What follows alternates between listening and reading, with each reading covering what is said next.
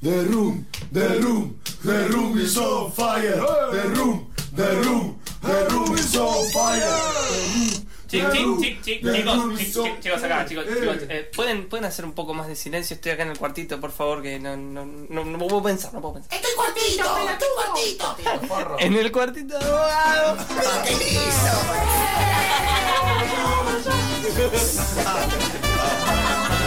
¿Qué The Little Room of Bogado. Maldición. Cuando me odie usaré tu nombre de travesti. Tu número quedará grabado en todos los baños públicos. Te ofrecerán hacer un reality sobre tu vida, pero lo cancelarán tras el capítulo piloto. Tu nombre aparecerá un solo día en todas las primeras planas y desaparecerá para siempre. Vas a perder la voz como José José. Te destrozarás el rostro como Mickey Rourke. Tendrás un trasplante de corazón, pero tu vida amorosa seguirá siendo una mierda. Vas a escuchar de mí en todas partes, te tropezarás conmigo en los espectaculares, tu mujer querrá nombrar a tu hija como yo. Te preguntarás cada noche qué hiciste para merecerme, porque ignoras que hay cosas que no se perdonan, ni siquiera a los inocentes. Cuando sea una anciana inmunda, seguirás recordando mis caderas. Habrá leyendas africanas que cuenten tu historia para advertir a los malos hombres. Conjuros vudú invocarán tu nombre como prueba de su efectividad. Entonces, una noche, aterrado y con verdaderas ganas de morirte. Entenderás lo que quería decir realmente Foster Wallace cuando decía que toda historia de amor es una historia de fantasmas.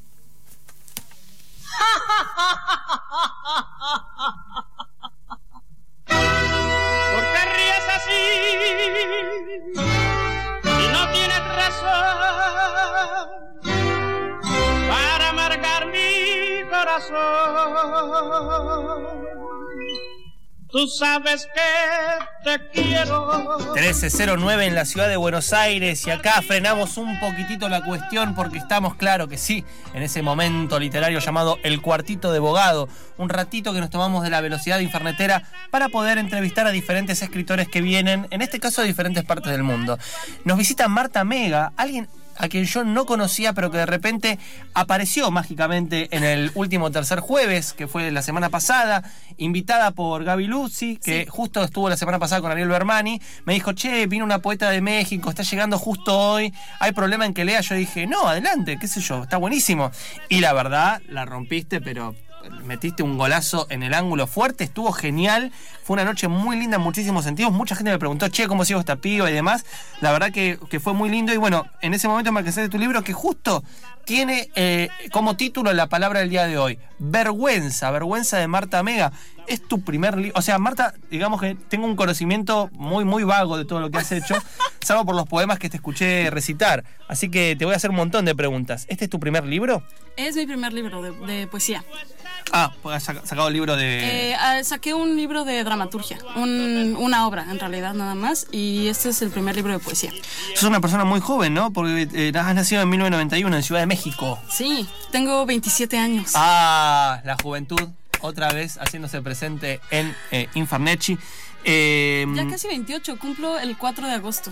Ah, que ya. Ah, cumplís acá. Porque Sí. leí que pusiste en un- que ibas a tener un evento el 3 de agosto y que el otro día era tu cumple. Exacto. Ah, muy bien, muy bien. Bueno, ahora nos vas a pasar la agenda de dónde te puede escuchar la gente. ¿Te vas a quedar hasta qué fecha? Eh, hasta el 12 de agosto estoy acá. Bastante tiempo. ¿Tu primera visita a Buenos Aires? Sí, la primera. Estuve aquí cuando era muy pequeña, como a los 11 años, pero no recuerdo nada, entonces... Claro, claro. ¿Y dónde estás parando? ¿En qué barrio? Estoy en Hay un Boedo. caballito ahí. Ah, en Boedo. Mira Sí. qué lindo barrio para estar. Muy qué bueno. Eh, ¿Cerca de San Juan y Boedo o...? Sí, estoy como unas 5 cuadras de San Juan y Boedo, justo. Uy, tenés que ir al café Margot a tomar, a, a comer. Yo siempre voy ahí y pido, yo sé que es un dato absolutamente irrelevante, pero pido las salchichas alemanas con puré de café Margot, me tomo una buena cerveza, muy, muy recomendable. Voy a pedirme eso en tu honor. Ah, te agradezco fuertemente, querida Marta. Em, tu formación, ¿de dónde venís? ¿Cómo llegaste a la poesía? ¿Cómo, os digamos, tenés formación académica o medio que fuiste a talleres y demás? Eh, yo estudié literatura dramática y teatro allá en la UNAM. Me eché, Ah.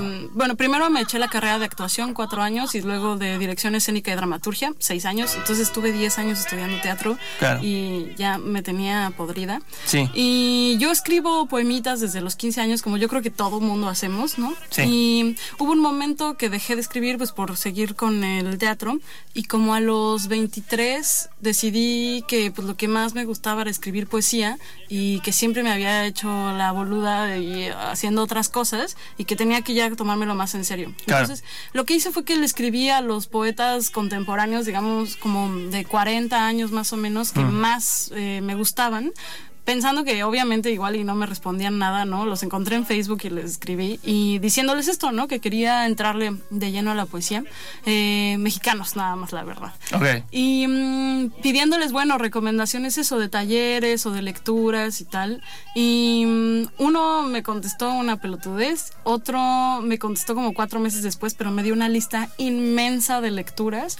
Y otra que se llama Sara Uribe, que es una de mis poetas favoritas Sí. y que fue la que hizo la contraportada de mi libro. Sí, sí, sí. Eh, me respondió así al día siguiente, me recomendó talleres, autoras, eh, platicó conmigo un montón y en realidad eh, eso, entonces cuando salió mi libro, que fue como año y medio después, igual año y medio sí más o menos, la busqué a ella como para ver si se echaba la contraportada y se la echó. Sí.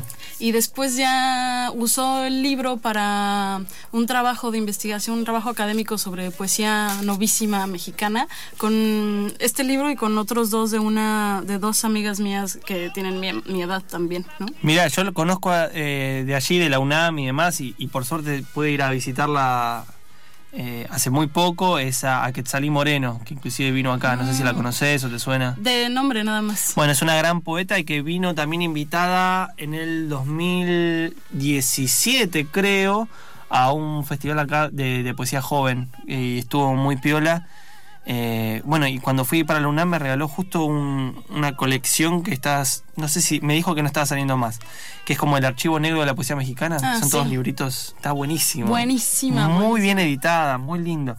Eh, bueno, contame cómo es eh, el ambiente de poesía allá, ¿no? Bueno, qué lindo que saques lo del archivo negro porque se están se siguen editando y son autores que son muy poco conocidos, ¿no? Eh, no son autores jóvenes, sino que son autores de los, o sea, del, yo creo que del, entre 1940 y 1980, ¿no?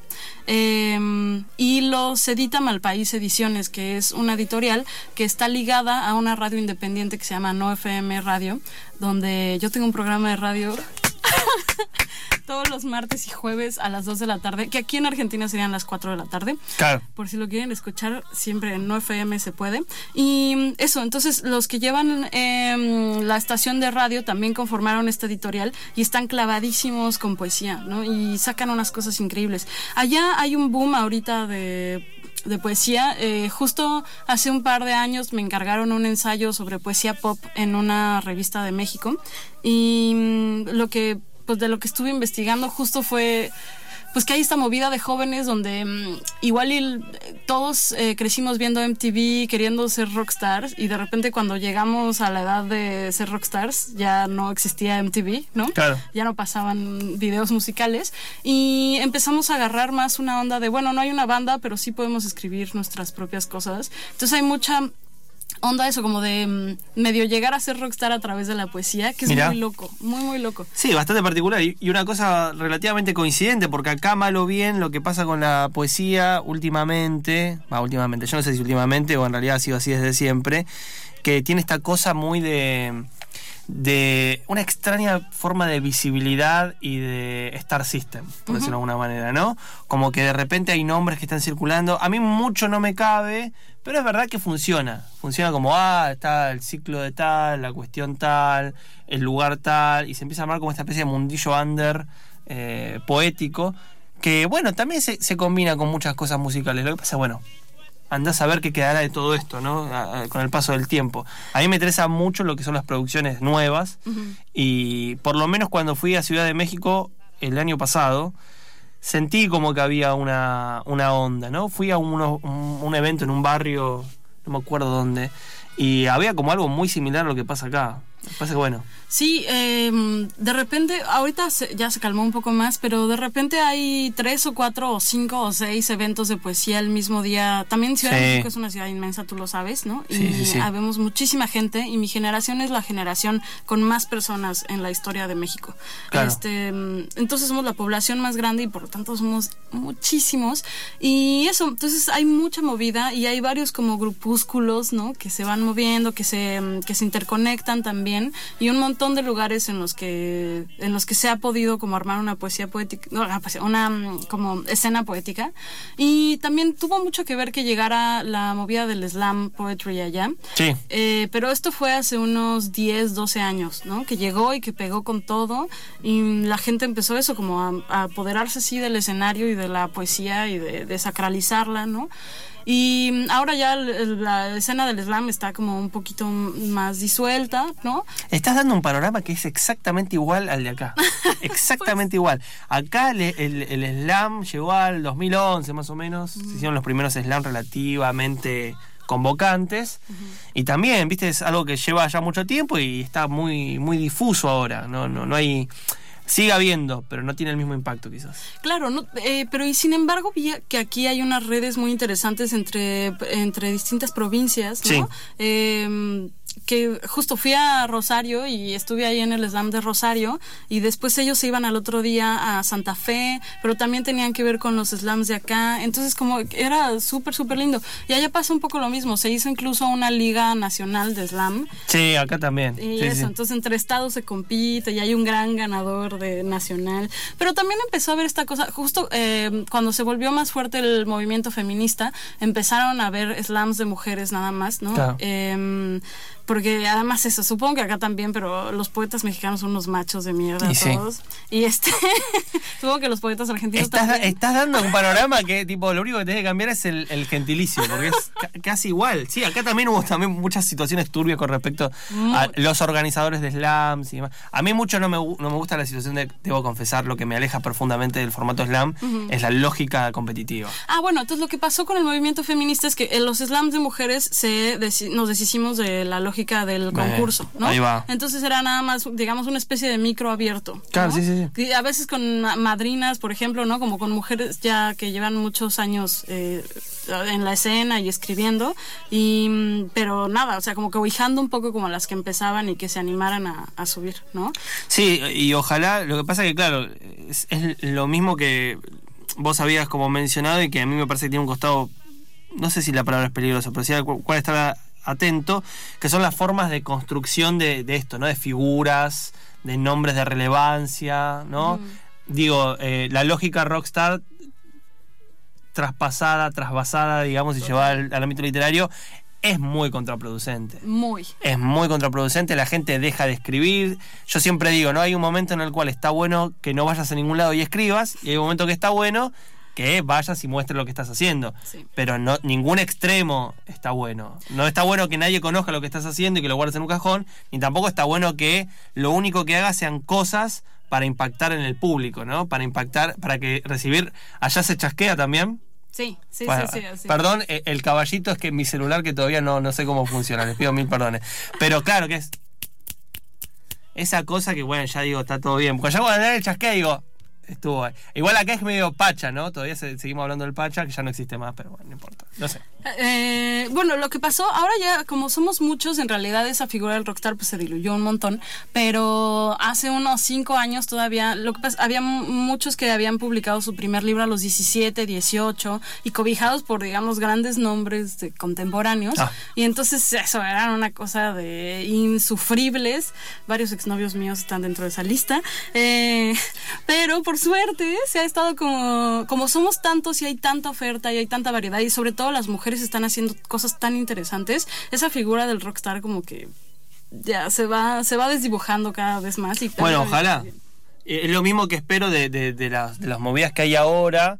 Eh, aquí en territorio argentino y específicamente en Buenos Aires, por ejemplo, hay editoriales muy interesantes como Concreto Editorial, que solo edita mujeres, que sacó el, el librazo de Flavia Calice, eh, Beso las flores antes de tirarlas, y que, le, le paso les digo, el 15 de agosto presenta su segundo libro Ternura.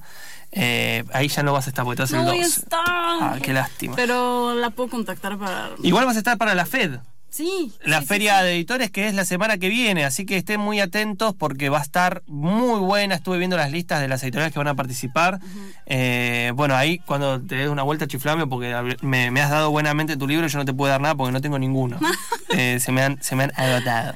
Bueno, Eh, lo que pasa, yo me enteré ahora de la FED porque y eh, de- decidí hacer el mismo, mm, eh, la misma estrategia que hice en México, que escribir a los escritores que admiraba y le escribí a Carlos Ríos, que lo admiro muchísimo, que es un autor de La Plata, que llegó, quién sabe por qué, a una antología que terminó en mis manos y mm, le escribí y terminó diciéndome como, sí, vamos juntos a la FED, ya, así como a, a encontrar Es que va, va a ser un lugar de encuentro muy interesante. Va a haber un montón de editoriales. Hoy vi, por ejemplo, que va a haber una especie de stand co- que está eh, concreto, eh, eh, elemento disruptivo y trench. Van a compartir una mesa. Después va a estar, bueno, estoy tratando de recordar rápidamente. Bueno, va a estar Nulu Bonsai, que tiene un catálogo muy, muy interesante de, de- de material. Eh, van, a- van a estar las editoriales. La semana pasada que vino acá Gaby Luz y demás. Recordemos que Gaby también es responsable de la editorial Paisanita. Nada, hay muchas cosas para, para recomendarte. Hay mucha movida acá. ¿Fuiste ya a la librería La COP, que está por acá cerca? No he ido a ninguna librería porque tengo terror de dejar mis ahorros. Me fui a Rosario Claro. y visité dos librerías y terminé gastándome mucho dinero. Claro. Sí, sí, entiendo, mucho, entiendo. Pero por ahí para pispear, guardate la plata igual para, para la Fed, porque seguro va a haber algún tipo de oferta y cosas por el estilo. Sí. Eh, antes de que nos vayamos con un poema tuyo, te quería preguntar tu vínculo con Buenos Aires, porque hay un poema en donde hablas precisamente de tu madre de Buenos Aires y es algo que mencionaste acá, inclusive cuando leíste el poema cantaste una canción de Mercedes Sosa, fue algo muy lindo. No, no sé cómo, cómo entra Buenos Aires en tu propia biografía. Eh, pues en realidad siempre estuvo como en mi imaginario y en el imaginario de la familia, porque eso, mi mamá nació acá, estuvo viviendo mucha parte de su vida en Lomas de Zamora y mm, eh, era activista y se tuvo que ir exiliada primero a Bolivia y cuando llegó el golpe a Bolivia también ah, se fue a México, ¿no? Y mm, ahora ya lleva más tiempo viviendo en México que en Buenos Aires, pero nunca se quitó la argentinidad, ¿no? Encima. Entonces todavía tiene acento después de 30, 35 años de estar viviendo en México. Eh, eso, como que tiene muchas cosas muy argentinas. Nunca le gustó el mate, por ejemplo, entonces no, Claro. no tomamos mate. Ah, mira. ¿no? Pero to- fuera de eso, todo lo demás es así, argentinidad pura. Eh, yo crecí escuchando tangos, em, leyendo a Borges, o Claro. sea, como, era como ahí está, ¿no? Y mm, eso, y como que en realidad mi madre tenía, esta ciudad terminó siendo muy dolorosa para ella, ¿no? También ella se fue y mm, ya nunca más volvió a ver a su papá que se murió acá sin que ella pudiera regresar. Entonces como que eso, como que tenía mucho, mucho dolor de muchos lados distintos. Y es una ciudad que realmente no... ah, ella ha visitado un par de veces más después de salir, pero mm, yo había venido eso como de, de muy de pequeña, como que muy a visitar a la familia que tenemos acá y me fui, ¿no? Y ahora eh, yo soy actriz, además de, de escribir. Y mm, acabo de terminar la temporada de una obra que de casualidad eh, nunca hago teatro comercial y ahora me contrataron para teatro comercial. Y este y nada, pues me pagaron bien y con ese dinero me vine, decidí venirme para acá mes y medio a ver qué, a ver qué encontraba. ¿Cómo se llama la obra allá? Eh, casi Transilvania. Bueno, casi Transilvania, espero que pueda venir acá y presentarse en el escenario porteño. Eh, y de paso que te paguen más dinero y puedas venir a visitarnos otra vez, querida. Bueno, un gran viaje entonces este, ¿no? Ha sido grande. Un viaje que vos elegiste, el cual eh, utilizaste eh, tus fondos privados luego de que te paguen por un trabajo de actriz, o sea, completísimo. Completísimo. Bueno, ya eh, tenés la, la buena onda de, de nuestra parte, ya estamos todos contactados, así que chiflá cualquier cosa y espero que, que puedas volver. La verdad que tu poesía es buenísima y lo que estás, haces es increíble. Estamos muy contentos de tener este cuartito de abogado trans mexicano, después de que digo Transilvania y, y trans Europa y todo lo, lo que corresponde a tales términos. Vamos a irnos, querida eh, y nunca Sí. me ponderada Marta, con un poema más. Te lo dejo a tu elección. Todos los que leíste la otra vez en el tercer jueves estaban buenísimos, así que no sé. Bueno, voy a, Elige voy a leer uno que se llama Caninos. Dale. Dice, antes de tener motivos ya estaba llena de furia. Antes de tener nombre aquello me había llamado. Desde antes de ser huérfanos todo era ya orfandad.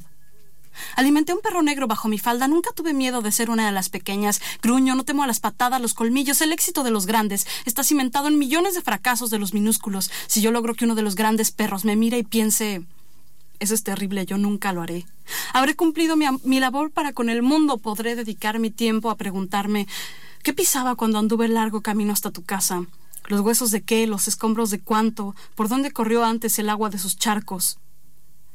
Algo está llorando entre tu casa y mi casa. El camino es un largo perro hinchado al sol. Entre tu casa y mi casa, mi casa ya no es tu casa, y en ese revelarnos a la cortesía popular, cuántas vueltas al mundo ha dado el agua de la cerveza que sirvió de excusa para salir de la fiesta y besarte, cuántas excusas ladramos, y para qué. Mordí a un hombre, perdí un diente, escribió un poema. Agradecido me decía me amaste. A tus espaldas bellas se gesta la dulzura. Quiero decir a tus espaldas como diciendo detrás, pero por ti y a tu pesar. Estela enferma. Era pésimo en la cama y te amaba. Por ese aullido nunca aprendí a perdonarlo. Sé que es una excusa dulce, como, como es dulce la distancia, como cierta tristeza temprana, una infantil melancolía, como saber desde pequeña que hay algo terrible, agazapado bajo la. con los ojos fijos en pero está tan lejos que apenas. The Little Room of Bogado